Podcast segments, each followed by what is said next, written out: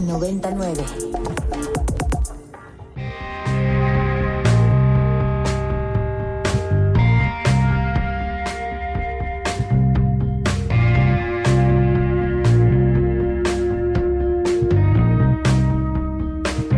Desde el estudio B de Ibero 90.9, esto es Control de Cambios, una producción de Ibero 90.9 y la revista Nexos. Mi nombre es Valeria Villalobos Guizar.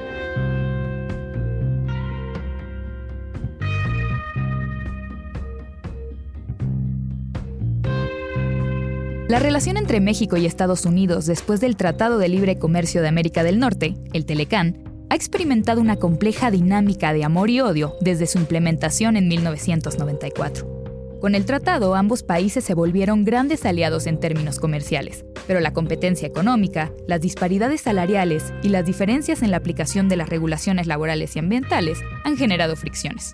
Además, las políticas migratorias y de seguridad han tenido un papel importante en aumentar las tensiones entre ambos países, y no solo a nivel estatal, sino al nivel de la ciudadanía. Un ejemplo reciente de esta tensión la podemos encontrar en la siempre alegre tierra de Twitter, ahora llamada X, donde se multiplican las quejas de los famosos gringos de la colonia Roma, refiriéndose a los nómadas digitales estadounidenses que vienen a aprovechar el valor del dólar para habitar en las mejores zonas de la capital. Nicolás Medina Mora, novelista y editor de la revista Nexos. Nico, ¿cómo se relaciona este desprecio hacia los estadounidenses que habitan en la Ciudad de México con la promesa fallida del Telecán? ¿Cómo entiendes tú, desde tu experiencia de haber vivido y estudiado en Estados Unidos, la enorme diferencia entre los mexicanos que emigran allá y los estadounidenses que ahora vienen aquí? Yo pienso que, esa es la gran tragedia del Telecán, ¿no? Esencialmente los negociadores mexicanos eh, entregaron la política migratoria para que no se discutiera a cambio de que Pemex no, estuviera exenta, digamos, del libre comercio, que el sector energético estuviera exento de la apertura comercial. Y pues ese es el pecado original, ¿no? Porque tenemos ahora una situación en la que los estadounidenses que se quieren mudar a México lo pueden hacer sin ningún problema y los mexicanos que se quieren mudar a Estados Unidos, ya sea trabajadores, eh, digamos, de la agricultura que, que, quieren ir a un lugar donde efectivamente pueden conseguir trabajo después de que el tratado, pues, destruyó sus formas de vida, hasta los mexicanos privilegiados que nos vamos a estudiar a universidades de élite pues sencillamente no podemos emigrar a Estados Unidos con la misma facilidad. Es extraordinariamente difícil. Incluso uno tiene todos los privilegios y todas las ventajas de su lado, ¿no?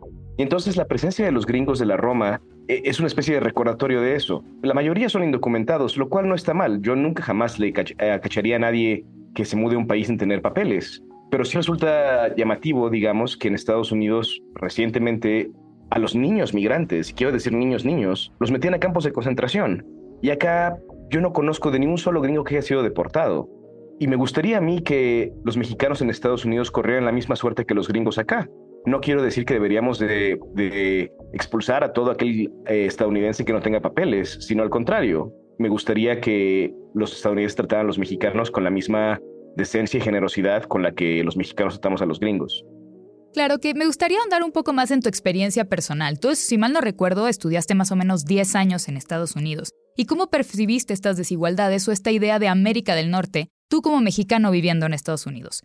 Pues mira, yo me fui a Estados Unidos en 2009, cuando tenía 18 años, para estudiar la licenciatura en la Universidad de Yale, de la cual podemos hablar más si quieres más adelante, porque es uno de los epicentros donde nació esta idea de América del Norte como una comunidad de iguales. Después de eso trabajé como periodista en Nueva York varios años y luego hice una maestría en el taller de escritores de Iowa, en el medio oeste. Pues lo, interesante fue que yo atestigué un cambio radical en las actitudes estadounidenses frente a los mexicanos, ¿no? Me acuerdo muy bien en mi primer trabajo como periodista, cuando estaba haciendo mis, mis pruebas profesionales, mis prácticas profesionales en un periódico local del pueblo donde está la universidad donde asistí a la licenciatura, New Haven, en Connecticut, en la costa este de Estados Unidos, como a una hora al norte de Nueva York. Em, me mandaron a cubrir la conferencia del Partido Republicano del Estado. Yo tenía y tengo un pequeño acento, un ligero acento mexicano cuando hablo inglés, ¿no? Entonces estaba entrevistando a uno de los delegados del Partido Republicano, que como sabemos es el partido de derechas de Estados Unidos. Em, y después de preguntarle un par de cosas acerca de política fiscal y cuestiones así, ese señor me preguntó, Where are you from? ¿De dónde eres? Y yo le contesté que era mexicano y que estaba estudiando en Yale, ¿no? Y este cuate, que pues era un señor sesentón, blanco, vestido con un traje bonito, ¿no? Pues un republicano. Me dijo, That's wonderful. We want you here eso es fantástico que estés aquí, aquí te queremos, ¿no? Y la cosa es que en el curso de los años que yo viví en Estados Unidos, eso habrá sido por ahí de 2012, eso cambió radicalmente, ¿no? Y pasamos de que los republicanos decían, por supuesto que queremos inmigrantes siempre y cuando sean de tez clara y educados y que hablen buen inglés, que también estaba medio nefasto el asunto, pero por lo menos migrantes como yo éramos bienvenidos incluso por la derecha. Y mm. eso se transformó radicalmente, ¿no? Yo me, me, regresé a México en parte porque mi madre estaba muriendo y quería estar con ella, pero también porque me negaron la green card. Yo tenía un abogado de inmigración FIFI, ¿no?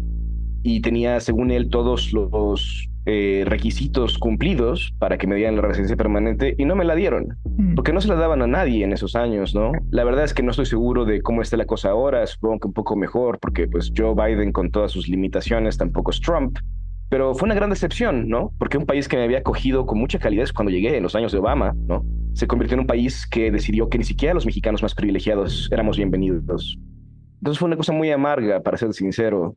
Y por eso cuando regresé a México en, a finales de 2018, en diciembre de 2018, pues pasé muchos años muy enojado, muy, pero muy enojado con los gringos. Y entonces ver a los nómadas digitales, o como quieramos llamarles, los expatriados, pues me, me encabronaba, porque era como, ustedes son mis pares en buena medida, y sin embargo tienen más libertades y más derechos que yo. Esa fue tu experiencia en Estados Unidos. Ahora que estás aquí y que se siente este pues esta molestia o este resentimiento, incluso si puedo llamarlo así, de, los gringos de la colonia Roma, ¿no? Por, por sus, digamos, sintetizar todo este fenómeno migratorio a la capital. Tú has mencionado en algunos textos y en algunas plataformas una supuesta culpa metafísica que buscamos atribuirles a los gringos que ahora viven en México. ¿Qué nos puedes contar de esto? ¿Qué es esa culpa metafísica? Pues sí, bueno, eso de la culpa metafísica lo puse en un hilo de Twitter que lamento haber puesto, la verdad, porque era un documento, como tú dices, de resentimiento, ¿no? Porque eso es lo que es fundamentalmente. Pero bueno, la culpa metafísica es esencialmente que mudarse a México como estadounidense es en última instancia volverse una especie de trader en el mercado de divisas, ¿no? Eh, el salario promedio en la Ciudad de México es de menos de 4 mil dólares al año. Ese salario promedio, eso quiere decir que la mitad de la gente gana menos que eso. La línea de pobreza, según el gobierno federal estadounidense, es decir, el salario mínimo que tienes que ganar para no ser pobre, es de 18 mil dólares al año, cinco veces más casi. Y entonces, pues cuando todos estos gringos se mudan acá y dicen, no, qué, maravilla, qué lugar más mágico, lo que están diciendo esencialmente es que qué maravilla que el dólar sea una cosa casi imperial, ¿no? Que tengamos tanto poder que un salario que sería precario en Nueva York lo convierte uno literalmente en millonario aquí, ¿no? O sea, yo cuando trabajaba en BuzzFeed ganaba 60 mil dólares al año que es un salario muy grande, pero que en Nueva York en realidad alcanza para poco, ¿no? Pagas la renta, la tarjeta de metro, la despensa de la semana y te quedan a lo mejor, pues, pues sí, un poquito para gastar, pero no es una cosa, digamos, así holgada. Pero un salario de 60 mil dólares en México te pone en el 0.5% de la riqueza de este país, ¿no? Y entonces yo, yo pienso que no solamente los gringos, también los mexicanos que tenemos dinero deberíamos de vivir oprimos por una culpa metafísica. Es imposible caminar por las calles de la Ciudad de México ganando esa cantidad de dinero y no darte cuenta de que tu posición es profundamente injusta a menos de que estés completamente ciego o te ciegues a ti mismo. Y sin embargo, los gringos que se mudan a Roma, en mi experiencia, no, no acaban de entender que son el 1%, como dirían los, los activistas de Occupy Wall Street, ¿no?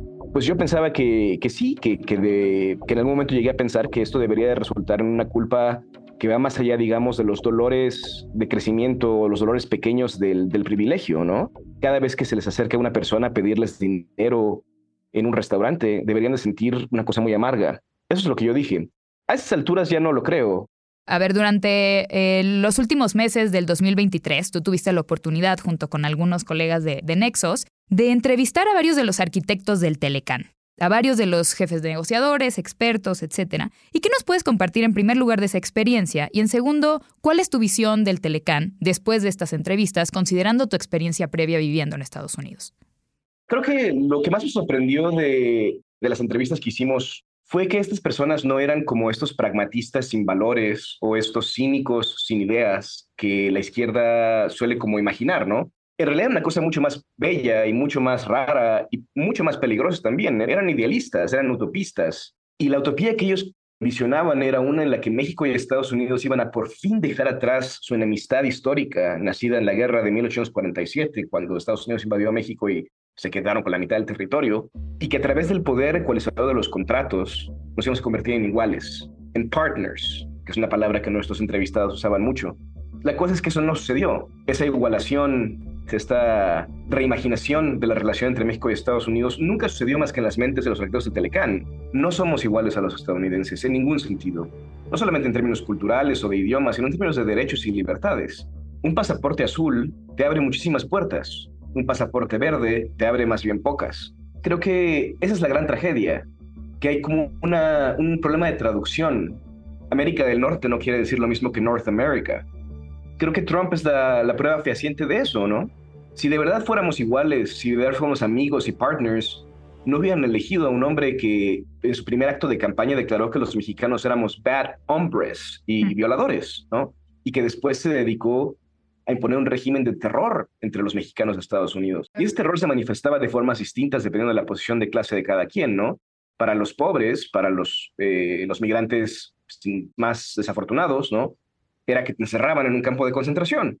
Para los migrantes más fifís, más fancies, como yo, significaba que pues te negaban la green card, porque pues en realidad, ¿de verdad necesitamos a otro escritor? No, por supuesto que no, que se vaya de vuelta a su pueblo, ¿no? Entonces creo que esa fue como la gran sorpresa, ¿no? Descubrir que, que el Telecán no era en las mentes de sus, de sus arquitectos mexicanos solamente un tratado comercial que, que buscaba integrar las cadenas de suministro y los sistemas financieros para facilitar las exportaciones y las importaciones. Era también la fundación de una nueva región, América del Norte, y pues eso no sucedió.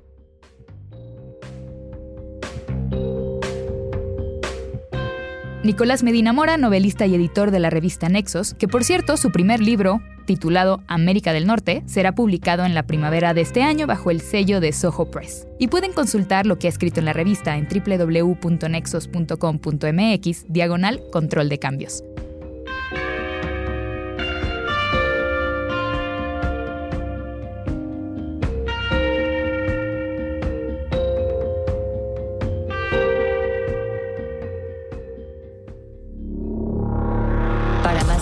Como este, descarga nuestra aplicación disponible para Android y iOS o visita ibero909.fm.